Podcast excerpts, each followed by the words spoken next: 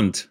Philipp. Es ist ein historischer Tag, an dem wir uns zusammenschalten. Deutschland ist schon wieder ausgeschieden aus der Weltmeisterschaft. Man hätte es nicht für möglich gehalten, dass sich Geschichte wiederholt, aber der Geschichtswissenschaftler weiß ja, Geschichte wiederholt sich mitunter, aber entweder als Komödie oder als Farce. Und ähm, was wir da gesehen haben beim Spiel gegen Costa Rica, das sah tatsächlich nach Slapstick und ein bisschen dick und doof aus, oder? Das war ein Spiel, was uns äh, insgesamt mit allem, was diese WM dann am Ende für uns gebracht hat, finde ich gemeinsam völlig überfordert. Das merkst du auch an den Reaktionen danach und an den Reaktionen heute. Es sind auch viele Sachen sehr speziell, zum Beispiel, dass wir zum ersten Mal überhaupt äh, aus einer WM ausgeschieden sind mit einem letzten Spiel, was gar nicht so schlecht war. Meistens war es ja am Ende ein großes Desaster. Äh, das war ja gestern nicht das letzte Spiel, was das Problem war. Und eigentlich sind wir ja mehr oder weniger auch alle sauer, dass Japan gewonnen hat und nicht so sehr, dass wir nur 4-2 gewonnen haben. Also eine hochkomplexe Lage, über die wir jetzt bestimmt sprechen wollen in der heutigen Ausgabe unseres Podcasts. Die heutige Ausgabe von Zeigler und Köster, die neunte Folge ganz im Spiegel dieser desaströsen Niederlage, die vielleicht doch gar nicht so desaströs war. Also es ist alles vorbereitet. Jetzt geht's los. Zeigler und Köster, der Fußball-Podcast von Elf Freunde. Was sind das für Leute? Was sind das für Leute? Das sind ja junge, hoffnungslose Leute. Ja, leck mich!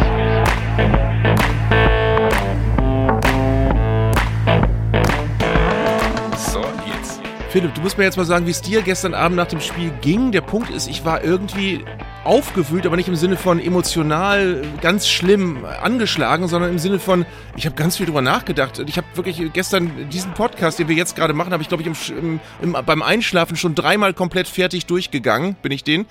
Ähm, wie ging's dir? Ich war zunächst erstmal traurig, weil ich dachte, schade, dass die deutsche Elf nicht mehr dabei ist. Gleichzeitig war mir natürlich auch schon klar, was das für eine historische Dimension hat. Also man konnte 2018 ja noch so als Betriebsunfall abhaken, konnte sagen, ja, da war alles schlimm und der Streit um Ösil und Löw keinen Bock mehr gehabt und die Mannschaft auch so ein bisschen so am Ende ihrer Dekade, so nach äh, vier Jahren Weltmeisterschaft. Aber äh, man hat das Gefühl, jetzt ist aus einem Betriebsunfall so eine Art ständige, ständige Situation geworden. Also wir müssen uns damit abfinden, keine Turniermannschaft mehr, möglicherweise schon abgehängt von der internationalen Spitze. Also es war eine Mischung aus Depression und äh, der Anspannung, was jetzt wohl folgt, an Diskussionen rund um das Nationalteam. Ja, und das berühmte Gary Lineker-Zitat, das ich jetzt nicht nochmal rezitiere, ist seit heute oder seit gestern, glaube ich, wirklich erstmal ganz, ganz, ganz lange in der Mottenkiste verschwunden oder verstaut worden. Ähm, wir, wir sind, das Wort überfordert werde ich heute noch öfter benutzen. Wir sind wirklich alle ähm, ich, ich, möchte mal einen ehemaligen Funktionär des ersten FC Kaiserslautern zitieren. Wir haben einen Mangel an Durchblick, alle gerade. Ähm, es ist tatsächlich so, du merkst an den Reaktionen heute, dass viele Menschen empört sind, aber man ist ja, wie gesagt, eigentlich nicht über das Spiel gestern empört, sondern über das große Ganze. Was diesmal fehlt, ist Jogi Löw als Sündenbock der ist jetzt nicht mehr verfügbar dafür. Das, jetzt geht heute ganz, ganz viel in Richtung Oliver Bierhoff, der sich mit Sicherheit auch hinterfragen muss und der mit Sicherheit auch eine Bilanz hat, die nicht so richtig schön ist. Ich wage aber auch zu bezweifeln, ob wir weitergekommen wären, wenn der Sportdirektor ein anderer gewesen wäre. Also es ist alles schwierig, finde ich.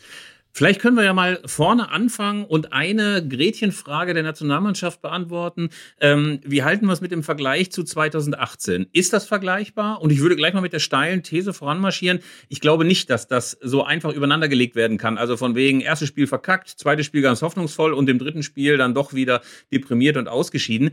Ähm, 2018 war das eine Mannschaft, die wirklich so am Ende ihrer Entwicklung war. Es war eine Mannschaft, die zerstritten war. Es bekam immer wieder Nachrichten aus dem schrecklichen russischen Quartier dass die Mannschaft sich untereinander nicht versteht, dass Jung gegen Alt kämpft und sich äh, die Jungen missverstanden fühlen von den alten Silberrücken. Naja, und äh, das Gefühl hatte ich in der aktuellen Elf nicht. Also nicht, dass die sich jetzt alle da äh, untergehakt und Ringelreihe getanzt haben, aber irgendwie hatte man schon das Gefühl, dass das eine Mannschaft da auf dem Platz steht, die sich nicht so schlecht versteht und die vor allen Dingen nicht so schlecht gespielt hat. Ja, welche Frage wir heute klären müssen, ist tatsächlich die sehr, heute sehr unpopuläre Frage, waren das überhaupt drei richtig schlechte Spiele oder ist einfach nur das, das Endergebnis schlecht?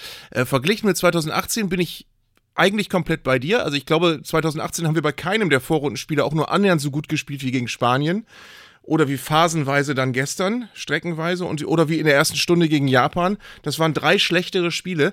Was ich aber äh, rausgefunden habe in der letzten Nacht, ich habe wirklich noch ganz viel Zeug gelesen, ähm, was total spannend ist, äh, und, und, jetzt kommst gleich du mit der Deutung.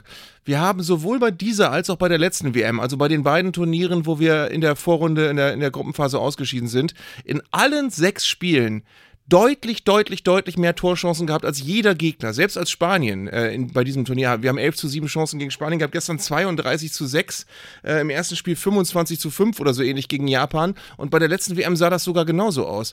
So, das ist also doch eine Parallele und jetzt kommt aber das Interessante, bei der WM 2014 war es anders. Bei der WM 2014 haben wir viel weniger Torchancen gehabt als in den letzten sechs Spielen bei Weltmeisterschaften, ähm, waren sogar, habe ich gesehen, mit Erstaunen beim 7 zu 1 gegen Brasilien Chancen chancenmäßig unterlegen. Da haben wir 14 zu 18 Torchancen gehabt, aber sieben Tore gemacht.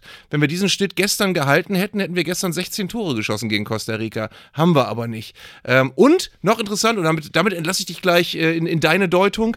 Wir haben äh, bei den letzten sechs WM-Spielen nicht mehr zu Null gespielt. Wir sind immer in Rückstand geraten. Bei der WM 2014 haben wir viermal zu Null gespielt und davon dreimal gegen absolute Hochkaräter, gegen Portugal, gegen Frankreich und dann im Finale gegen Argentinien, dazu noch gegen die USA.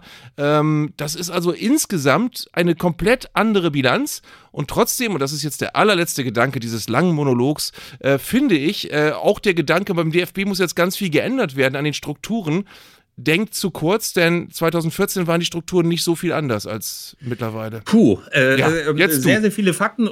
Und du weißt ja, dass ich mich von Fakten und Tatsachen nicht so gerne beeindrucken lasse in meinen Thesen, die ich aufstelle. Also äh, natürlich kann man die Geschichte von 2014 auch als eine sehr, sehr glückliche WM lesen. Also ich kann mich ja noch an das Spiel gegen Algerien erinnern, wo die Mannschaft schwamm. Ich kann mich an das Spiel gegen Frankreich erinnern, wo alle, glaube ich, seit der 55. Minute nur gedacht haben, pfeif endlich ab, Junge, pfeif endlich ab, Junge, weil die Franzosen Franzosen so drängten und drückten. Insofern ist ähm, das reine Ergebnis nicht immer so aussagekräftig, gerade wenn du so viele Fahrkarten schießt, wie es die deutsche Elf, äh, insbesondere 22 gemacht hat. Also das war das Scheibenschießen gegen Japan. Gegen Costa Rica hätte man ja auch 8 oder 9-2 gewinnen können, wenn dann nicht ständig der Pfosten im Wege gewesen wäre oder die über ihre eigenen Füße gestolpert wären. Also ähm, klar ist das auch Pech. Ähm, ich glaube nur, und da würde ich dir ein bisschen widersprechen, ich habe schon das Gefühl, dass es insgesamt sehr, sehr schnell eine ungute Stimmung gab. Also man hat mehrere Situationen in verschiedenen Spielen gehabt. Äh, sowohl als die Japaner die beiden Buden machten, als Costa Rica plötzlich in Führung ging, auch als das Tor für Sp Spanien fiel, da haben wir immer so gedacht, oh Gott, ey, die Nationalmannschaft. Also ja. ein bisschen dieses Arminia Bielefeld-Gefühl eigentlich. Weißt du, so, also oh, jetzt Gott sei Dank, jetzt hat er gut gespielt, aber wieder was irgendwie kassiert.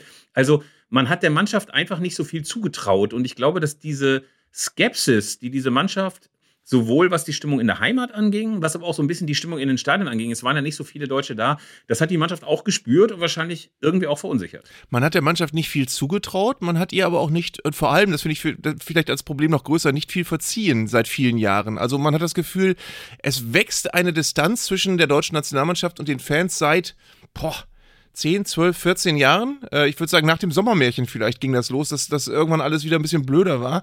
Ähm, und der WM-Sieg 2014 hat das noch so ein bisschen übertüncht. Allerdings war auch der, wie du sagst, äh, nicht ganz unwackelig und ich weiß noch 2014, als wir zur WM gefahren sind, äh, da haben alle Leute gesagt, nach der Vorrunde ist eh Schluss und nimmt keinen richtigen Stürmer mit, das kann nichts werden. Und dann hat uns der, der WM-Sieg ja alle doch so ein bisschen überrascht, in der, auch in der Manier, in der er dann in den späten Spielen geholt wurde.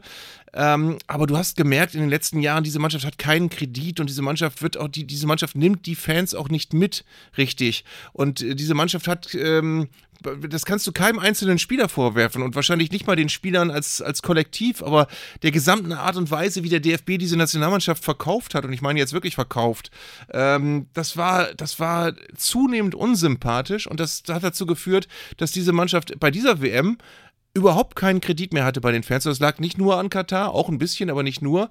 Ähm, und du hast das wirklich gemerkt an der, an der Gemengelage der, der Emotionen seit dem ersten Spiel, eigentlich nach dem Japan-Spiel. Ganz viel Gehässigkeit und ganz viel gegen Spanien ist eh Feierabend und da kriegen sie mächtig einen auf den Sack. Und nach dem Spanien-Spiel äh, dann wieder fast sowas wie, wie K.O.-Spiel-Euphorie und seit gestern ist wieder draufschlagen. Also du, du, du merkst, es ist eine emotionale Nähe zu diesen Spielern oder ein, ein, ein Mitfühlen oder ein, das war aber sehr unglücklich, weil Japan gewonnen hat, gibt es nicht. Das ist ganz weg. Ja, und wenn ich so in die Historie zurückblicke, dann habe ich das Gefühl, dass die Stimmung gegenüber der Nationalmannschaft sich ganz gut abzeichnet in auch dem Abflauen des allgemeinen Fußballbooms, den wir so hatten. Also in meiner Perspektive war das 2006 so der absolute Peak, alle die Deutschlandflaggen raus und positiver Patriotismus und dieser ganze Quatsch und auf jeden Fall eine unglaubliche Identifikation mit der Mannschaft, die sich dann zum Schluss eher so ins Unsympathische wendete, als dann nach dem Halbfinale alle plötzlich die Italiener so scheiße fanden. Ähm, aber dann hatte ich das Gefühl, dass sich zumindest noch so eine Spannung aufgebaut hatte. 2010 gab es ja so ein paar begeisternde Spiele gegen Argentinien und gegen England und unglückliches Ausscheiden. Und 2014 war ja irgendwie so das Gefühl, jetzt sind wir aber auch mal dran. Jetzt muss es aber auch mal hinhauen. Und dann ähm, kann ich mich ja noch an diese Fanmeilen-Geschichten erinnern, also diesen Empfang der Mannschaft nach ähm, dem Triumph. Da hatte ich so das Gefühl, da waren schon die Leute sehr, sehr nah dran, auch wenn das natürlich alles wahnsinnig klischeehaft und klebrig inszeniert war mit, Hele, mit Helene Fischer vom Brandenburger Tor und diesen ganzen Quatsch. Aber da hatte ich noch eine, das Gefühl einer gewissen Nähe. Aber dann habe ich das Gefühl, das war wie so eine riesige Erwartungshaltung, die da ein bisschen zusammengefallen ist, wie so ein Soufflé. Und ab 2016 ist den Leuten aufgefallen, wie hohl dieses ganze Mannschaftsgequatsche ist. Ähm, die Mannschaft wurde auch immer weiter finde ich, weggezogen von den Anhängern. Also es war so ein aseptisches Produkt, äh, kaum noch Tag der offenen Tür, ganz, ganz wenig Berührungspunkte mit den Anhängern. Und ich glaube, dass es die letzten sechs bis acht Jahre waren, die alles kaputt gemacht haben. Also, wo die Leute gemerkt haben, jetzt ist auch mal gut mit dieser Erzählung. Dann ist den Leuten plötzlich aufgefallen, ey, Fanclub Nationalmannschaft, was das für ein aseptisches Gebilde ist. Also, ich glaube, all das, was bis 2014 noch ganz gut war, war dann einfach da war die Luft raus. Ich hatte richtig das Gefühl, aus der Nationalmannschaft ist richtig die Luft raus. Jogi Löw, das darf man auch nicht vergessen, bis vor einem Jahr total lustlos zum Schluss gewesen. Irgendwie diese lustlosen Interviews, die der hintergegeben hat, diese reglose äh, Herumsteherei bei diesem Desaster gegen Spanien. Also ich habe das Gefühl, wir erleben gerade so quasi so den, die absolute Senke einer Stimmung, die sich immer mehr gegen die Nationalmannschaft gerichtet hat. Ja, du hast eben schon den, äh, den Kollegen Christoph Biermann zitiert, äh, guter alter Weggefährte von uns beiden, äh, der auch ein sehr, sehr gutes Buch geschrieben hat über äh, die, die, Art und Weise, wie der moderne Fußball funktioniert und welche Probleme dadurch für jeden Einzelnen von uns als Fan er er erwachsen sind letztendlich. Ähm, du merkst ja wirklich, es sind viele Parallelentwicklungen, die, die im Gange sind und die in Gang gekommen sind und auch unheilvolle Entwicklungen. Du hast die Entwicklung der heimischen Liga, äh, die nicht gut ist. Du hast tatsächlich ähm, die, die wachsende Distanz mit, mit dem Fanclub Nationalmannschaft und der, dieser ganzen Marketingmaschine äh, rund um die Nationalelf. Du hast eben auch auf den Tribünen, wenn du ein deutsches Länderspiel siehst, nicht mehr viele Menschen vom Schlage des, dieses Typen, der das RB-Plakat oder transparent aufhängt bei jedem Spiel seit 100 Jahren, sondern du hast dann eben diese ganze konforme ähm, oder konformierte, nee, wie nennt man das, konfir, äh, kon, konfektionierte, das war das Wort, konfektionierte war das Wort. äh, diese ganze konfektionierten Kurvenshows und alles, was so äh, aussieht, als wäre es komplett aus einer, aus einer Massenproduktion gekommen. Ähm, und dann hast du, dann hast du eben so viele kleine Mosaiksteine, dann hast du auf einmal die Nations League. Äh, und du kriegst die Nations League vorgesetzt als Wettbewerb, wo am Anfang kurz gesagt wird, das ist jetzt aber ganz toll, das sind jetzt keine Freundschaftsspiele mehr. Und dann merkst du als Fan, das interessiert mich einen Dreck, ob die nun die Nations League gewinnen oder nicht. Und ich, ich wüsste auch bis jetzt gar nicht mehr, wer die, wer die schon mal gewonnen hat. Ähm, das sind einfach Spiele, die sind die, nach wie vor Spiele, die unwichtig sind. Sie heißen nur nicht mehr Testspiele. Ähm, und das sind alles so, das sind alles so Entwicklungen, die gehen an dem Fan vorbei. Die werden am Fan vorbei gemacht nach dem Motto, ist uns egal, ob ihr das wollt, wir machen das jetzt einfach. Ähm, und auch wenn äh, das nicht zu 100% alles mit, mit dem DFB und der Nationalmannschaft zusammenhängt, aber es ist ein Gesamtkonglomerat von Begleiterscheinungen, wo wir alle merken, da fühlen wir uns eigentlich nicht mehr so zu Hause. Und dazu kommt dann eben noch diesmal die Katar-Problematik, wo ja erkennbar viele Leute gesagt haben, also auf diese WM habe ich echt keinen Bock. Aber gut, wenn sie jetzt erfolgreich sind, gucke ich mal ein bisschen zu. Und das ist jetzt eben auch vorbei. Ja, wir haben jetzt ja mal so ein bisschen diese Gesamtgemengelage beschrieben, also welcher Rucksack der Mannschaft aufgehalst wurde, als sie dann nach Katar gefahren ist und äh, der sicherlich auch teilweise überfordernd war. Aber wenn wir jetzt mal gucken, was da in Katar passiert ist, äh, da haben wir dieses Theater um diese One Love Binde, die total unwürdig war. Also von allen Seiten äh, gab es ja diese schrecklichen Bilder von Gianni Infantino, dem schurkigen FIFA-Präsidenten, der da mit Nancy Faeser, der Innenministerin, posiert hat. Dann gab es dieses Rumgeeier von Bernd Neuendorf, dem DFB-Präsidenten, mit Oliver Bierhoff, warum sie jetzt diese Binde eventuell doch nicht tragen. Dieses etwas merkwürdige Mund zu halten, das ja auch eine sehr zweideutige Symbolik hatte, wo man auch dachte, da hätte man sich noch was anderes ausdenken können. Also ähm, man hatte das Gefühl, es sind alle damit und das ist wieder dein Wort, überfordert. Überfordert mit mhm. dieser Situation, überfordert mit der Symbolik, überfordert mit den Zeichen, die man da sendet. Ähm, ich frage mich, wie hätte man das anders regeln können? Ja, vor allen Dingen, äh, wenn du jetzt diese Mund, diese Mundzugeste, das wirkt ja schon, als wäre es jetzt Monate her. Das war aber ja, ist erst wenige Tage her. Aber das ist so abgeschlossen gewesen, das Kapitel. Du hast das Gefühl, wir machen jetzt einmal was, dann wird ja jetzt immer wieder in Interviews auch durch, äh, durchblicken lassen, dass offenbar das in der Mannschaft auch sehr umstritten war, ob man sowas machen möchte. Ähm, das heißt, man verabredet so eine Geste, dann äh, heißt es mal kurz, uh, die haben sich den Mund zugehalten. Und dann war es das aber für den Rest der WM. Dann, dann ist plötzlich hinterher ist plötzlich alles egal und deswegen äh, entfacht diese WM auch nicht nur aus deutscher Sicht, aber eben auch so eine gewisse Leere, die da ist. Also du, du bist bislang vom Fußball nicht verzaubert. Ähm, du hast am Anfang ein bisschen Nerverei gehabt aufgrund der, der, der Protestaktionen, die für, für ähm, viele Schlagzeilen gesorgt haben, aber du hast eben jetzt das Gefühl, irgendwie ist so gar nichts mehr. Man nimmt keine Fans mehr wahr, man nimmt, man nimmt, nimmt auch nicht wahr, wie das da in Katar jetzt überhaupt so alles läuft. Du hast das Gefühl, es gab so ein paar Zugeständnisse, es dürfen Leute in Regenbogentrikots auf der Tribüne sitzen, jetzt neuerdings super.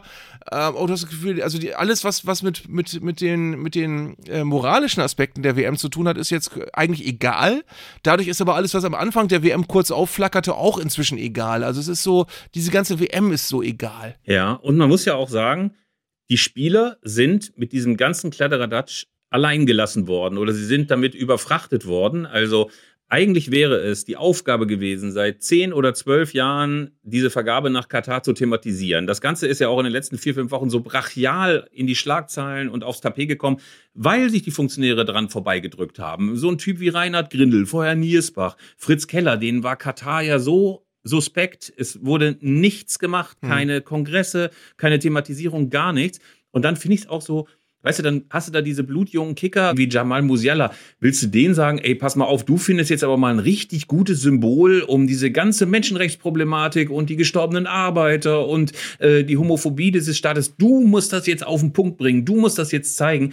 Da habe ich mir so gedacht, also da wäre ich auch als 19-Jähriger völlig überfordert gewesen. Und ähm, insofern taten die mir fast ein bisschen leid. Ey, das bedeutet nicht, dass die Spieler dann hinterher auch noch nassforsch sagen müssen, ey, es ist aber auch mal gut mit der Politik, aber ich kann schon verstehen, dass die zwischendurch mal gedacht haben, öh, was soll das alles und könnte das nicht anderswo ausmachen. Ja, im Nachhinein wirkt alles so seltsam unkoordiniert, was an Protesten äh, stattgefunden hat, wenn denn was stattgefunden hat. Es gab immer mal so punktuell einzelne Interviews, Leon Goretzka, wo man gedacht hat, oh, gut, dass der das mal sagt aber es gab eben, du hast nicht das Gefühl gehabt, es wird mit einer Zunge gesprochen ähm, und du hast auch das Gefühl gehabt, die Leute, die so ein bisschen sich äh, mehr Gedanken als unbedingt notwendig machen, das sind eben auch nicht so sehr viele gewesen. Ähm, und dann hast du halt das große Problem, entweder du äußerst dich gar nicht und äh, legst auch hier so eine Egalhaltung an den Tag oder aber du überlegst, ob es nicht gut wäre, gewisse Werte äh, zu artikulieren, für die einfach der deutsche Fußball stehen muss äh, und der, der DFB somit auch stehen sollte. Äh, oder du hältst dich aus allem raus. Es ist alles auch nicht dankbar, weil es ist alles irgendwie komisch. Man, man hat auch das Gefühl, ähm, wie, wie bei dieser Mundzugeste, es ist auch nicht so richtig authentisch gewesen und kam nicht so richtig von innen. Also es ist, äh, es ist undankbar, reagieren zu müssen, aber man hätte es, wie du sagst, man hätte es von sehr viel höherer Warte sehr viel eher lauter machen müssen. Es ist ja wiederum auch nicht richtig, dass es gar keine Proteste gab. Also das Unbehagen mit dieser WM wurde immer mal wieder geäußert, aber es gab offenbar niemanden, der sich hingesetzt hat im DFB und gesagt hat, wir müssen einen Plan haben, wie genau wir äh, das sprachlich verkaufen, dass wir bei, bei, dieser WM teilnehmen. Äh, sagen wir den Leuten, Leute, es ist Sport, lasst uns da einfach spielen, oder sagen wir den Leuten, nee, äh, es gibt da gewisse Dinge, die uns stören und die werden wir auch immer wieder und immer wieder artikulieren. Beides ist nicht passiert. Ja, und ich finde auch, Jetzt reden alle sehr, sehr viel schon wieder darüber, wer kriegt 2030 eigentlich die WM und das schreckbildende Saudi-Arabien, auch ein Staat mit sehr, sehr zweifelhafter Menschenrechtsperspektive, ähm, hat sich da beworben und ähm, Bisher ist noch die Diskussion darüber, welche neuen moralisch-ethischen Kriterien wir jetzt nun an Vergaben von Weltmeisterschaften anwenden wollen, überhaupt noch nicht in Gang gekommen. Und auch das Thema der Entschädigung äh, der Nachfolger oder der, der Hinterbliebenen von Arbeitsmigranten ist ebenfalls ähm, bisher noch überhaupt nicht ordentlich diskutiert worden. Und ich vermute auch mal, kaum ist die WM vorbei, wird dieses Thema noch weiter in den Hintergrund rücken. Also ich finde, es ist höchste Zeit, dass sich FIFA, UEFA, natürlich die Nationalverbände große und intensive Gedanken darüber machen, wie kann man eigentlich ethische Kriterien da reinbringen, äh, wenn man sieht, dass Katar das Thema Nachhaltigkeit ja auch eher so als Comedy-Thema betrachtet hat. Also die Bilanz ist ja verheerend der Stadien, abseits aller Bekundungen und Emissionsscheine, die da ausgestellt worden sind. Insofern finde ich, muss da rasch was passieren. Was ich aber wichtig fände, wäre, wenn wir jetzt einmal auf diese Mannschaft gucken. Ich ja. finde, du hast ganz richtig gesagt, die waren gar nicht so schlecht. Also äh, lange Zeit gegen Japan, ein wirklich gutes Spiel gegen die Spanier, das ja auch viel Hoffnung gemacht hat und eigentlich auch, naja, ein bisschen aufgrund der Drucksituation erzitterter Sieg gegen Costa Rica. Also, dass wir jetzt dastehen und sagen, ey, was ist das denn für eine Trümmertruppe und wie könnt ihr euch so präsentieren? Das kann man eigentlich nur für 30 Minuten gegen Japan sagen. Ja, Das stimmt, das stimmt. Das ist eine total, wie gesagt, total unpopuläre Sichtweise heute, aber ich finde auch, du kannst eben nicht so tun, als hätten sie dreimal krass versagt. Das haben sie nicht. Äh, ne, ein krasses Gesamtversagen ist äh, das, das verpasste Weiterkommen. Ähm, und das hast du letztendlich verbockt gegen gegen Japan. Die Frage ist, was hätte man danach noch anders machen können? Gegen Spanien haben sie wirklich sehr äh, auf Sieg gespielt und hätten am Schluss ja auch gewinnen können. Dann wäre es gestern ein sehr interessanter Spieltag geworden. Ähm, aber äh, auch gestern, gestern gab es äh, von unserem auch gemeinsamen äh, Kollegen Oliver Wurm einen sehr interessanten, äh, ein sehr interessantes Posting, was ich, was mich seitdem total beschäftigt. Der hat gesagt, eigentlich hätte unsere Mannschaft gestern alles tun müssen, um aus der Ferne Spanien zu verunsichern. Also eigentlich hättest du wirklich vollkommen Halligalli spielen müssen mit, mit vier Stürmern, fünf Stürmern und hättest versuchen müssen, nach, nach 20 Minuten 3 zu 0 zu führen, weil dann hätte das Spiel Spanien gegen äh, Japan auch eine ganz andere Note bekommen. Dann hätten die Spanier von vornherein gemerkt, ey, wir müssen hier richtig, richtig, richtig Gas geben. So hast du das Gegenteil gemacht. Du hast zwar ein 1 zu 0 gemacht, aber dann ist lange gar nichts mehr passiert, irgendwann sogar der Ausgleich. Ähm, und, und das Spiel Spanien gegen Japan war eigentlich von unserem Ergebnis komplett unbeeindruckt. Ähm, das Absurde ist ja, dass du wirklich gestern vom Spielverlauf her theoretisch wirklich die Chance hattest, bei Halbzeit 5 zu 0 zu führen. Also die, die Feldüberlegenheit war da. Du warst gefühlt ja. von den 45 Minuten 38 Minuten im gegnerischen Strafraum. Ähm, und, und wenn da, wenn du von vornherein signalisiert hättest, Leute, ähm, äh, wir können das nach außen nicht sagen, weil das wirkt wirklich arrogant und respektlos, aber wir tun heute alles, um acht oder neun Tore zu schießen. Und das signalisieren wir auch von vornherein durch unsere Spielweise. Das ist vielleicht von außen leicht gesagt und vielleicht ist es auch ein sehr naiver Gedanke, aber ich glaube, das hätte geholfen. Das hätte geholfen, ähm, gestern tatsächlich ein bisschen äh, die, die Weichen mehr in eine Richtung zu stellen, wo man dann selbst noch ein bisschen mehr äh, die Hand dran hat. Und äh, tatsächlich äh, es ist schwierig. Ich wollte eigentlich heute persönlich nicht über Niklas Füllkrug reden. Ich habe auch verstanden, dass der gestern äh, bei Anpfiff nicht auf dem Platz war. Allerdings nach 20 Minuten habe ich gedacht, ey, so viele Bälle wie da durch den Strafraum pfeifen, da hätte ich mir durchaus einen kopfballstarken Niklas Füllkrug in, in, in Bestform im Strafraum gewünscht, weil dann wäre es auch möglicherweise noch ein etwas anderes Offensivspiel gewesen. Ja, ich habe das auch bei Spiegel Online gelesen, dieses Planspiel, einfach mal die ersten 15, 20, 25 Minuten volle Kapelle zu spielen, volles Risiko schauen, dass man 2, 3-0 möglicherweise führt. Äh, das das äh, dann auch als Kunde direkt zum Spiel Spanien gegen Japan bringt. Die werden nervös, weil sie denken, schaffen die Deutschen eventuell doch noch diese 7 zu 0 aufzuholen. Also da ein bisschen Schwung reinzubringen. Das wurde dann auch, äh, zumindest Peter Ahrens hat das gemacht beim Spiegel Online, als Vorwurf schon an Flick auch gesehen. Warum Füllkrug nicht von Anfang an als Signal, dass sich was verändert, dass man auf jeden Fall auf Angriff geht? Und das ist etwas, was insgesamt ja auch so ein bisschen als Kritik an Flick hängen bleibt, dass ihm die Linie gefehlt hat. Also, dass er rumexperimentiert hat auf der Position des Außenverteidigers. Da war es mal Thilo Kehrer, dann war Niklas Süle drin, dann zwischendurch musste Joshua Kimmich nochmal zurück, weil ihm das alles nicht gefiel. Dieses Experiment hat er dann zur Hälfte dieses Spiels gegen Costa Rica auch wieder beendet, weil er gesehen hat, das funktioniert so nicht, weil ihm die naja, die, das, das Äquivalent in einem, im Mittelfeld bei der Doppelsechs gefehlt hat. Also das waren alles so Sachen, wo man nicht das Gefühl hatte, der hat jetzt einen richtig guten Plan und äh, taktisch ist der immer quasi vor der Lage, wie Angela Merkel sagen würde. Also ähm, das kann man schon als Kritik formulieren, dass ihm so ein bisschen die Stringenz gefehlt hat. Kann man? Äh, man kann aber auch sagen, alles zu ändern, um mit Füllkrug vorne drin zu spielen, wäre auch eine Art Experiment gewesen. Da hättest du auch sehr viel ändern müssen. Äh, das hätte gut gehen können, aber im Nachhinein ist eben auch immer leichter zu sagen, das wäre mit Sicherheit besser gewesen, mit Füllkrug zu spielen. ja, klar. Ähm, ja. Aber ähm, ich finde noch interessant, also das Ding ist, wie gesagt, du kannst ihnen gestern nicht so viel vorwerfen. Wir haben noch mindestens zwei Pfostenschüsse gehabt, oder waren es sogar drei, weiß ich jetzt gerade gar nicht. Ähm, drei waren es, genau. Dann, dann mhm. diese Szene, wo Niklas Füllkrug aus fünf Metern äh, gegen Navas den Ball hat und Navas den mit dem Gesicht Gesicht hält, wie, wie, wie, ein, wie ein Übermenschlicher oder wie ein, wie ein Außerirdischer. Ähm, also du hattest, du hattest ganz, ganz viele Hochkaräter. Musiala hätte zwei oder drei Tore schießen können, wenn er, wenn er sich im, im richtigen Moment auch für einen Schuss entschieden hätte oder für einen, für einen Querpass hätte er Tore vorbereiten können. Äh, ohne dass ich, ihm, ich ihn jetzt schlecht reden will. Er hat äh, wirklich gestern auch gezeigt, dass er ein kommender Weltstar ist mit ziemlicher Sicherheit. Ähm, das sah bei Musiala, um das Positive mal eben zu sagen, das sah wirklich aus wie der junge Messi, was der am Ball gemacht hat. Ähm, und wenn der ein richtig fertiger Spieler wird, dann, äh, um diesen Satz mal zu sagen, werden wir mit ihm noch viel Freude haben. Ähm, äh, aber tatsächlich war gestern ein, ein sehr viel höherer Sieg möglich. Und das ist das Bittere, dass du wirklich eigentlich die ganze Zeit dachtest, ah, wir müssen Costa Rica irgendwie schlagen, denn Japan gewinnt ja auf gar keinen Fall gegen Spanien. Und genau dieses Element hättest du rausnehmen müssen aus dem Spiel. Ja, das war der große Irrglaube. Ähm, Natürlich ist es so, dass sich jetzt viele Leute fragen, was jetzt passieren muss. Muss jetzt der große Umbau stattfinden? Es ist wahrscheinlich, dass einer der verbliebenen, verblichenen Weltmeister von 2014, nämlich Thomas Müller, seinen Abschied einreichen wird.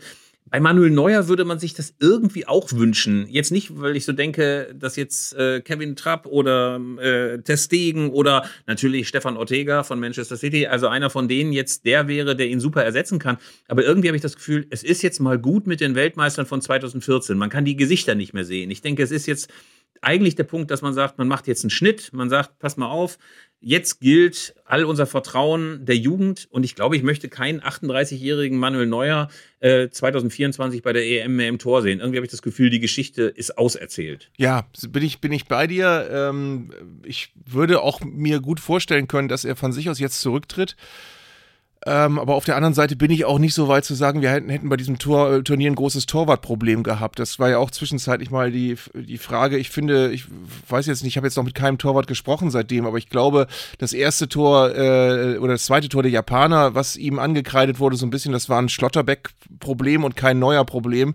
Und gestern dieses zweite Tor, das war eine Verkettung unglücklichster Umstände, den kannst du sicherlich äh, glücklicher parieren, aber äh, sowas passiert einem Torwart auch eben ab und zu. Davor kam eine absolute Weltklasse-Parade äh, in der ersten ersten Halbzeit des Spiels. Ähm, also ich, ich er, er, er hat es mit Sicherheit nicht verrasselt gestern ähm, oder überhaupt bei diesem Turnier. Aber ich finde auch, wir haben so viele gute Torhüter in der Hinterhand, ähm, dass es eigentlich ein gutes Signal wäre, da jetzt auch zu sagen, ähm, wir wechseln da. Ähm, aber grundsätzlich ist es so, du, du, hast, du hast mit Sicherheit recht zu sagen, ähm, da muss äh, ein anderes Gesicht jetzt einfach kommen. Und zwar aus dem Grund, den ich eben auch schon gesagt habe. Du musst den Leuten einfach auch ein Signal geben nach dem Motto, wir wir, wir haben verstanden, wir machen jetzt was äh, anderes und wir, wir machen jetzt eine Mannschaft, wir stellen jetzt eine Mannschaft auf den Rasen äh, rund um Leute wie Musiala, ähm, äh, junge, junge Spieler, die vielleicht noch nicht ganz fertig sind, aber die, die, wo dann was ranwächst. Das haben ja andere große Fußballnationen auch so gehandhabt. Das hatte Frankreich, äh, England hat wahnsinnig viele junge Spieler in den letzten Jahren eingebaut. Ähm, und wahrscheinlich ist es so, ich, ich fand es völlig richtig, Thomas Müller zurückzuholen. Ich fand die Aussortierung durch Jogi Löw äh, vor ein paar Jahren übereilt. Äh, aber aber tatsächlich ist es jetzt so, äh, ich, ich würde auch ihm nicht vorwerfen, dass er eine schlechte WM gespielt hat, aber ich glaube tatsächlich, äh, dass, du, dass du was anders machen musst. Auf der anderen Seite habe ich heute mit großem Amüsement gelesen, wie viele Medien den berühmten Satz heute gebracht haben, ein weiter so darf es nicht geben. Das ist der Klassiker immer in solchen Situationen. Ja, natürlich äh, ist das auch äh, so der allererste Gedanke, den man hat. Ähm, es wurde ja zwischendurch auch gefordert, rigoros aufzuräumen. Jetzt darf kein Stein auf dem anderen bleiben. Pet Gottschalk habe ich zum Beispiel gelesen. Der hat gefordert, es darf ab sofort keine Spielerfrauen mehr im Hotel geben. Arndt, ist das eine Forderung, der du dir anschließen kannst? Ach, ja, ich weiß es nicht. Aber ich finde, finde immer, du erkennst an Tagen wie diesen immer eine, eine, eine psychologisch hochinteressant gelagerte ähm, Sache Sache, die immer wieder auftaucht. Ähm, es ist tatsächlich so, dass wenn du ein sportliches Versagen äh, und das ist es ja letztendlich, ähm, nachbereitest, dann gibt es immer zwei Fraktionen. Die einen, die Köpfe rollen sehen wollen und die anderen, die ganz mühsam auf irgendwelche kleinen Stellschrauben gehen. Äh, am Ende ist das zweite in meinen Augen richtiger als das erste. Ich glaube, wenn du nach so einem Turnier in erster Linie erstmal Rücktritte und, und Entlassungen haben möchtest, dann möchtest du, dass dein eigenes Befinden befriedigt wird, nämlich dass du selbst sauer bist und enttäuscht, dass du jetzt keine weiteren WM-Spiele siehst und du möchtest, dass dafür jemand bestraft wird. Das ist ganz, ganz wichtig. Ähm, ich glaube auch, dass du personell äh, im, im, DFB jetzt genau gucken musst, wer macht in Zukunft was. Aber äh, ich glaube, wie gesagt, äh, eine Entlassung von Oliver Bierhoff, ähm, egal ob sie richtig oder falsch sein mag, würde jetzt nicht kurzfristig irgendwas verbessern und hätte auch. Äh, ich glaube schon. Meinst du? Ich glaube schon, doch. Erzähl. Also ich, ähm, ohne dass ich jetzt äh, äh Oliver Bier, äh, Oliver Bierschuld, Oliver Bierhoff äh, alleine Schuld an dem Desaster sehe. Ich finde, es braucht auch da einen Neuanfang. Der ist seit 2004 beim Deutschen Fußballbund. Man darf auch nicht vergessen, dass Hansi Flick, der jetzt darüber motzt, dass wir keine Außenbahnspieler haben, der war ja auch seit 2006 da und ist, glaube ich, 2017 erst wieder ausgeschieden. Also der hat auch lange, lange Zeit gehabt, an den richtigen Stellschrauben zu drehen ähm, und muss darüber jetzt nicht so, finde ich, so viel rummotzen. Aber ich finde, dass Oliver Bierhoff derartig stellvertretend für diese ganze Misere steht, die rund um die Mannschaft in Anführungsstrichen gerade ähm, äh, doch beklagt wird von vielen, vielen Fans, ähm, dass es da einen Neuanfang braucht. Also ähm, wie viele Leute achselzuckend, augenrollend über Oliver Bierhoff sprechen, dieses äh, Gerede, dieser Claim, die Mannschaft, Ja, ja, ja. diese aseptische Diskussion. Da habe ich mich gefragt, es hätte jetzt in den letzten Jahren genügend Zeit gegeben, das radikal zu korrigieren. Es hätte genügend Zeit gegeben, auch nach 2018, sogar noch nach 2021, auch mal aus der Stelle von aus der Perspektive von Oliver Bierhoff, hey, wir haben verstanden, wir machen das anders. Ja. Aber ich kann eigentlich nicht erkennen, ich kann nicht erkennen, dass er einen Erkenntnisprozess vollzogen hat, indem er sagt, da ist vieles blöd gelaufen. Nein, äh, So. Philipp, da haben wir uns missverstanden. Das finde ich alles auch. Ich, ich glaube nur, wir hätten keinen besseren WM-Kader gehabt, wenn ein anderer Sportdirektor am Ruder gesessen hätte. Also die Spieler wären die gleichen gewesen. definitiv. Ähm, aber was ich interess auch interessant finde, wenn man mal zurückguckt, und wir gucken mal zurück bis zum Sommermärchen, da war es doch so, dass nach diesem ja überraschend gut verlaufenden Sommermärchen die Leute gesagt haben hinterher, ja, aber das war ja alles gar nicht Klinsmann. In Wirklichkeit war der große Tüftler war ja Jogi Löw im Hintergrund. Und äh, bei, bei den letzten Turnieren von Jogi Löw haben dann alle gesagt, ja, aber das ist ja gar nicht Jogi Löw, das ist ja in Wirklichkeit Hansi Flick im Hintergrund. Ich weiß nicht, was jetzt nach dieser WM passiert, wer jetzt angeblich im Hintergrund der eigentliche Trainer war, der, der zuständig war. Aber ähm, äh, das, das, ist, das ist interessant. Und mir ist auch jetzt erst gerade wieder eingefallen, dass Hansi Flick ja kurz Sportdirektor war. Das ist ja schon fast vergessen. Ähm, das war eine ganz kurze Episode Genau. um die Euro 2018 herum. Ähm, aber äh, ich, ich, ich bin mir auch äh, sehr, sehr unsicher, was da jetzt passieren muss. Also ich würde ja mal ein paar Forderungen an die Nationalmannschaft verkünden. Also etwas, wo ich sagen würde, das muss jetzt sofort passieren. Viel Meinung, wenig Ahnung. Die steilen Thesen der Woche. Also das allererste wäre für mich, dass man wirklich einen klaren Schnitt macht und sagt, pass mal auf, Weltmeister von 2014, super alles, was ihr gemacht habt, aber jetzt ist es auch mal gut. Ähm, das zweite wäre, dass man versucht, möglichst rasch ähm, eine neue, eine neue Nationalmannschaft zu bilden, die dann auch das Gerüst darstellt für 2024. Man darf ja nicht vergessen, dass ein paar Leute auch noch verletzt waren. Man kann sich ja viel von Florian Wirtz beispielsweise erhoffen, der bei Bayer Leverkusen spielt und alle sagen, dass eine der größten Talente der letzten Jahre und Jahrzehnte ist und äh, sicherlich die Nationalmannschaft auch nochmal beleben wird. Aber es muss ein klares Gerüst geben und eine klare Idee, wie man spielen will. Ist das noch 100% Löw oder ist das schon sehr Hansi Flick? Also ich finde, da muss es eine klare Philosophie geben. Und das andere ist wirklich Auftreten der Nationalmannschaft. Ich kann es einfach nicht mehr hören, dieses permanente Inszenieren als, äh, ja, so ein, als als so eine aseptische Kunstform. Also ich habe momentan gar nicht den Eindruck, dass die zum Anfassen sind, dass die für was stehen, dass die Charaktere sind. Ähm, ich will jetzt so jemanden wie Klostermann oder so gar nichts Böses, aber das ist so, das ist halt diese neue Form von, von, von Jungprofi, mit der man nichts verbindet. Und das ist natürlich auch keine Aufgabe allein der Nationalmannschaft, aber irgendwie habe ich das Gefühl, die Fans und die Anhänger müssen irgendwas, irgendwas fühlen, irgendwas spüren wieder, wenn sie die Nationalmannschaft sehen. Und äh, das ist momentan nicht der Fall. Das ist eher achselzuckend und genervt sein. Ja, auch hier kurz äh, Gegenrede, also nicht, nicht ausschließlich Gegenrede, auch da bin ich weitestgehend bei dir. Was mich aber auch, auch immer stört in Tagen nach einem äh, Ausscheiden bei einer WM ist, dass diese Stereotype immer wieder kommen. Dann kommt irgendwie äh, irgendwann wieder das, das, äh, der Ausdruck von den verwöhnten Multimillionären, wo ich denke, ja, aber beim WM-Sieg 2014 waren das auch verwöhnte Multimillionäre. Also das kannst du nicht immer nur rausholen, wenn es gerade schlecht läuft. Heute habe ich irgendeinen, Kriti irgendeinen sehr kritischen Kommentar gelesen. Ja, das sind halt alles so Instagram-Fußballer, die mehr auf die eigene Inszenierung achten als auf ihre Leistung auf dem Platz. Da hätte der Biss total gefehlt. Da hat mit Sicherheit der Biss gefehlt, aber die Deutschen sind nicht mehr und nicht weniger Instagram-Fußballer, als es die Franzosen oder die Spanier sind. Also du holst dann immer sehr bequeme Feindbilder raus und, und, und Attribute raus, äh, die du immer nur dann rausholst, wenn gerade irgendwas schlecht läuft, die aber uns nicht weiterbringen. Also ich, ich glaube auch, was du, was du sagst, ist ganz, ganz elementar und wichtig. Es ist keine Nationalmannschaft zum Anfassen, es ist keine, ähm, wie damals mit, mit Schweini und Poldi und, und äh, allen Begleiterscheinungen, die die WML von 2006 hatte, wo wirklich sehr viel äh, Sympathisches um die Mannschaft herum entstanden ist, was dann aber in den Jahren danach wieder verschwunden ist. Also das kann man auch nicht züchten, das kann man auch nicht künstlich erzeugen. Du musst, äh, du musst einfach genau gucken, ähm, und zwar äh, weitaus genauer, als du dich mit irgendwelchen Claims um die Mannschaft besch beschäftigt hast, musst du dich darüber, äh, musst du dir darüber im Klaren werden, wie wollen wir eigentlich nach außen aussehen? Was, was soll diese Mannschaft verkörpern? Du brauchst jetzt nicht, äh, du musst dich jetzt nicht verkaufen wie ein Hochglanzprodukt, sondern du musst jetzt gucken, ähm, das sind alles gute Jungs, da sind sehr viele schlaue Typen dabei, auch sehr viele, die den Mund aufmachen können.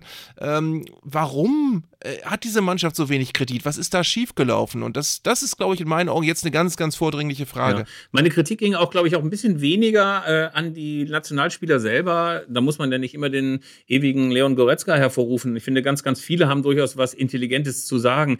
Ähm, und äh, ganz ehrlich, wenn ich heute auf äh, diese Filme vom Sommermärchen gucke, auf diese etwas schmierige Lukas Podolski, Bastian Schweinsteiger Bromance und wie die inszeniert worden will, da kriegt man auch äh, ein bisschen Brechreiz. Insofern ist das eigentlich schon ganz okay, wie das gerade ist. Aber ähm, ich glaube, dass diese Inszenierung der Nationalelf natürlich auch in den Händen von PR und Öffentlichkeitsarbeit liegt. Also ähm, ich finde, man hat jetzt in den letzten Jahren immer wieder das vergebliche, also das vergebliche Mühen gesehen, diese Mannschaft so ein kleines bisschen mehr zum Anfassen zu machen. Und dann gibt es eben immer wieder Dinge, die ich nicht verstehe. Also dann hast du zum Beispiel diese Quartiersuche in Katar. Alle anderen Mannschaften sind irgendwo in Doha und Umgebung. Nur die deutsche Mannschaft geht in so ein abgeschiedenes Wellnessparadies an der Nordspitze Katars. Äh, mhm. was wiederum so ein Symbol ist, wie auch 2018 ist, wo dann auch wieder ein total abgeschiedenes Quartier, bloß kein Kontakt mit der Öffentlichkeit. Also ich denke, da bräuchte es um mal so im Marketing-Sprech zu sprechen, eine klare Strategie, eine klare Strategie, wie man diese Mannschaft vielleicht auch ein bisschen wieder näher ans Fußballvolk ranrücken will. Ich habe dazu übrigens auch so eine These, warum die Leute so enttäuscht sind.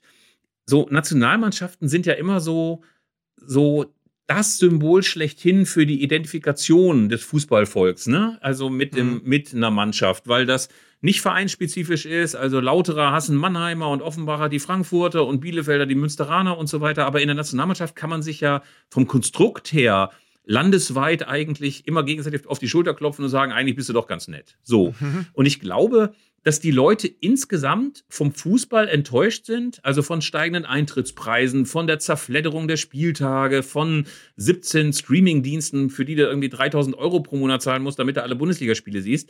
Und ich habe auch das Gefühl, dass dieser ganze Frust, den du hast über den Fußball und auf den Fußball, die Wut auf den Fußball, die lassen die Leute nicht bei ihrem Verein los. Also die gehen trotzdem nach Dortmund, auch wenn die 80 Euro im Westfalenstadion für eine Karte mit Sichtbehinderung nehmen, ist alles egal sondern die Nationalmannschaft ist ein Symbol geworden, glaube ich, auf die du gut einprügeln kannst. Ne? Oh, das guck mal Bierhoff und guck mal die Mannschaft und guck mal aseptische äh, Präsentation. Also die Nationalmannschaft bekommt, glaube ich, viel Frust gerade ab, die die Leute so eher so allgemein dem Fußball gegenüber spüren, glaube ich. Mhm.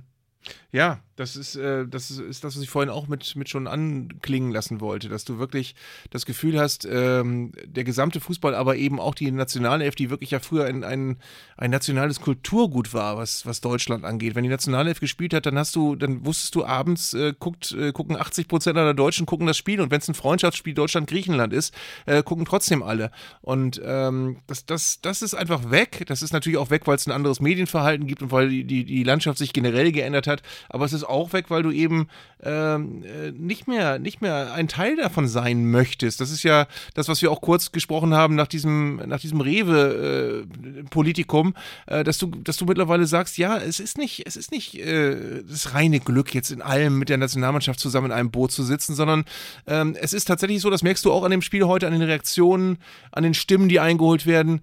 Ähm, früher war das immer wir. Die Nationalmannschaft waren immer wir und jetzt sind es die. Das ist tatsächlich eine ganz, ganz große Änderung, die sich so eingeschlichen hat in den letzten Jahren. Wir wollen außerdem jetzt nicht nur draufhauen, wir können ja auch mal von positiven Überraschungen rund ums deutsche Team sprechen. Ich fange mal an mit einer positiven Überraschung und das ist Bastian Schweinsteiger als Experte. Kannst du das nachvollziehen? Ich habe gedacht, das ist ein Zwillingsbruder oder ein Cousin, den, den er geschickt hat weil aus Bastian Schweinsteiger, dem weichgespülten Buddy-Kumpel, der allen nur auf die Schulter haut und sagt, ey, was waren die denn für geile Typen und treffen uns gleich noch auf ein Bier, aus dem ist ein ganz guter Analyst geworden, finde ich. Ja, absolut. Er hat sich offenbar über seine, seine eigene Rolle sehr viel Gedanken gemacht.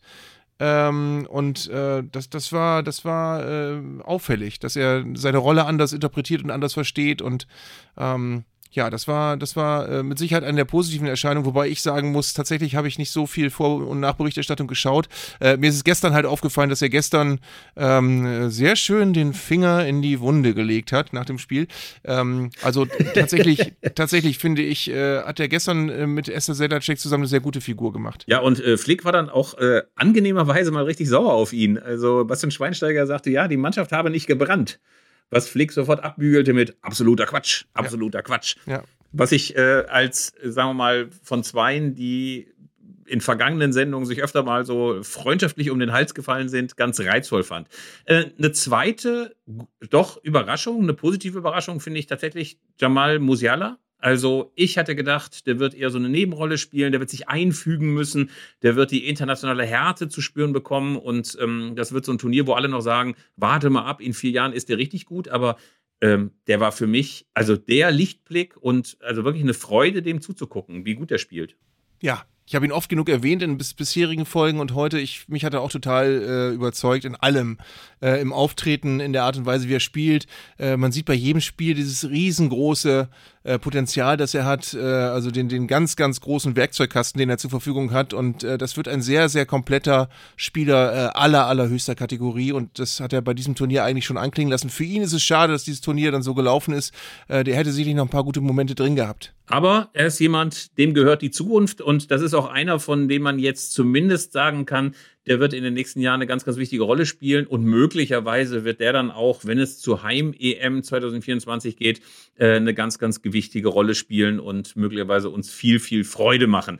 Aber ähm, wir müssen natürlich schon noch zum Schluss die Frage beantworten, was muss denn jetzt alles passieren? Also wir haben von dir gehört, Bier auf Rausschmiss, weiß ich nicht. Ähm, Flick darf durchaus weitermachen, bin ich auch der Meinung, ehrlich gesagt, weil ich auch gar nicht wüsste, wer dem nachfolgen soll. Jürgen Klopp ist nicht frei und ansonsten jetzt irgendwie so einen arbeitslosen Bundesliga-Trainer zu nehmen. Ja, lass uns doch mal wirklich den Namen Thomas Tuchel in die Runde werfen. Der wird ja auch diskutiert, aber ich kann dir nicht genau erklären, warum. Das ist für mich irgendwie kein Bundestrainer. Nein, das ist kein Bundestrainer, glaube ich, weil er zu kühl ist. Ich glaube, da brauchst du in irgendeiner Form, gut, also äh, Hansi Flick ist jetzt auch kein überschäumender Vulkan, aber ich finde bei Tuchel, der Engel mit den Eisaugen, würde ich mal sagen. Also einer, der so einen ganz, ganz, ganz, ganz scharfen und oft auch ein bisschen mitleidslosen Blick auf die Sache hat. Und ich denke, dass du immer so ein bisschen was von Volkstribun brauchst oder irgendwas, wo sich die gesamte Bevölkerung wiederfindet. Das war bei, bei Löw, glaube ich, diese Suche nach Grandezza im Spießigen, würde ich mal sagen. Hansi Flick ist ja auch so eher so ein auch so ein bisschen so ein Mechaniker von nebenan, bei dem kannst du dir auch vorstellen, dass er auf so einem komischen Rollwagen unter so einem Auto herkommt und seine ölverschmierten Finger abdings äh, und sagt, was kann ich für Sie tun? Na, Ihr Auto ist fertig. Und ähm, also bei Tuchel sehe ich das nicht. Also bei Tuchel wüsste ich auch nicht, ob ich den als Bundestrainer ertragen könnte. Ja, ist sicherlich ein guter Trainer, aber äh, was noch dazu kommt, ist, du musst ja als Spieler auch voll Bock haben, zur Nationalmannschaft zu fahren. Und äh, bei aller Liebe weiß ich nicht, ob das bei Thomas Tuchel so der Faktor ist, äh, dass man, dass man denkt, oh klasse, da, da habe ich wieder Spaß drei Tage, wenn ich da beim DFB-Team bin. Wer, wer sonst? Wer sonst soll es machen? Also Jürgen ich Klopp würde Hansi Flick dieses Turnier noch geben, ähm, weil ich glaube, ähm, man kann ihm nicht viel vorwerfen. Man kann ihm äh, äh, spielerisch nicht viel vorwerfen. Er hat ein paar gute Dinge in Bewegung gesetzt. Äh, manche Dinge leiden auch darunter, dass er einfach keine anderen Spieler hat. Ähm, er hat jetzt auch nicht einen hanebüchenden Kader zusammengestellt, wo man sagt, da waren fünf Spieler, die hätten unbedingt mitfahren müssen, die hat er alle zu Hause gelassen. Du hast auch das Gefühl, was ja oft zurückliegenden Bundestrainern unterstellt worden ist, er hat auch keine persönlichen äh, Ressentiments gegen irgendwen oder persönliche Sympathien, mit denen er irgendwen völlig krass bevorzugt. Man weiß gar nicht, warum der immer spielt. Das sind alles Faktoren, die hast du bei Hansi Flick nicht.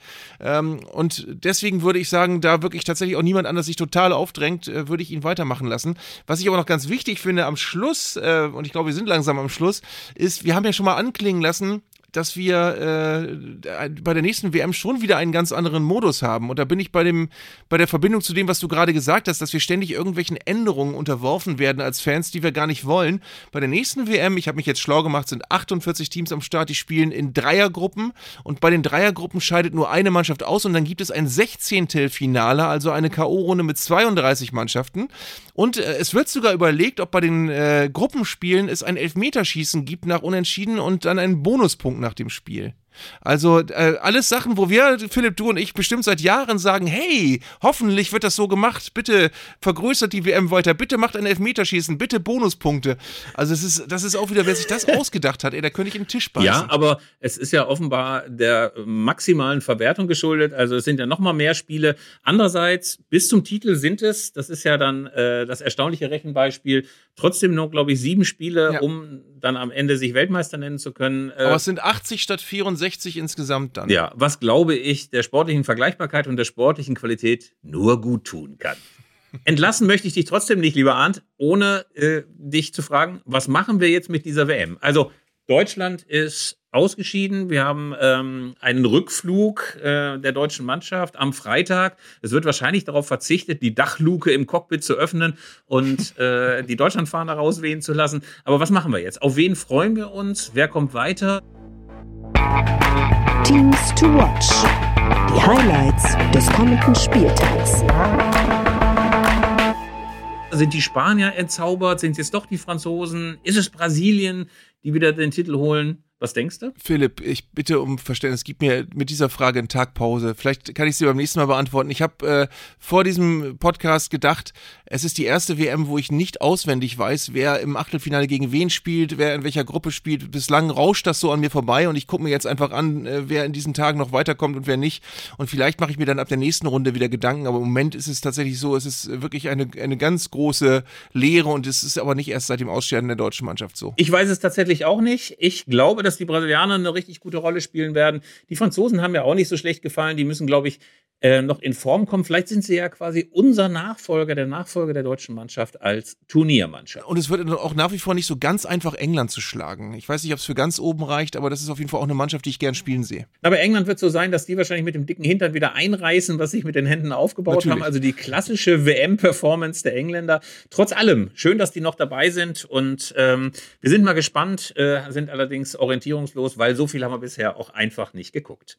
Wir hoffen, liebe Zuhörer, dass wir das WM aus der deutschen Mannschaft, das überraschende Vorrunden-WM aus gut analysiert haben, euch auch schon gesagt haben, warum Hansi Flick und Oliver Bierhoff nicht unbedingt oder vielleicht doch rausgeschmissen werden sollen, dass wir auf Jamal Musiala große Stücke halten und ansonsten aber auch ein klein wenig weniger Hysterie ganz gut fänden, als sie momentan in der Berichterstattung herrscht. Ich finde, wir haben gut rausgearbeitet, dass Flick und Bierhoff rausgeschmissen werden sollten oder nicht. Oder nicht. Ich denke, dass wir da eine klassische 50-50-Position eingenommen haben, um uns hinterher keine Vorwürfe machen Genau. zu müssen, wenn es anders und schlecht gelaufen Das ist der Trick. Wir sind am Ende von Zeigler und Köster Folge 9 und wir wünschen euch ein gutes Wochenende ohne die deutsche Mannschaft in der WM. Macht's gut bis dahin. Tschüss.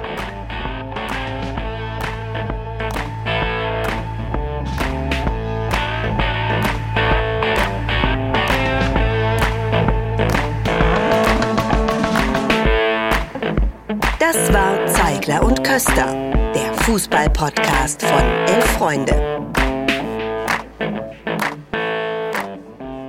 Ihr hörtet eine Produktion im Auftrag der Audio Alliance. Koordiniert hat diese Folge der Kollege Tim Pommerenke. Die Aufnahmeleitung besorgte Jörg Groß-Kraumbach und Sprecherin war Julia Riedhammer. Für das Design des Podcasts war Lukas Niehaus verantwortlich. Die Öffentlichkeitsarbeit lag in den vertrauensvollen Händen von Franziska Schmidt und die Podcasts bei Elf Freunde werden von Luis Richter koordiniert. Am Mikrofon saßen bei Köster und Zeigler, wenig überraschend, Philipp Köster und Arndt Zeigler.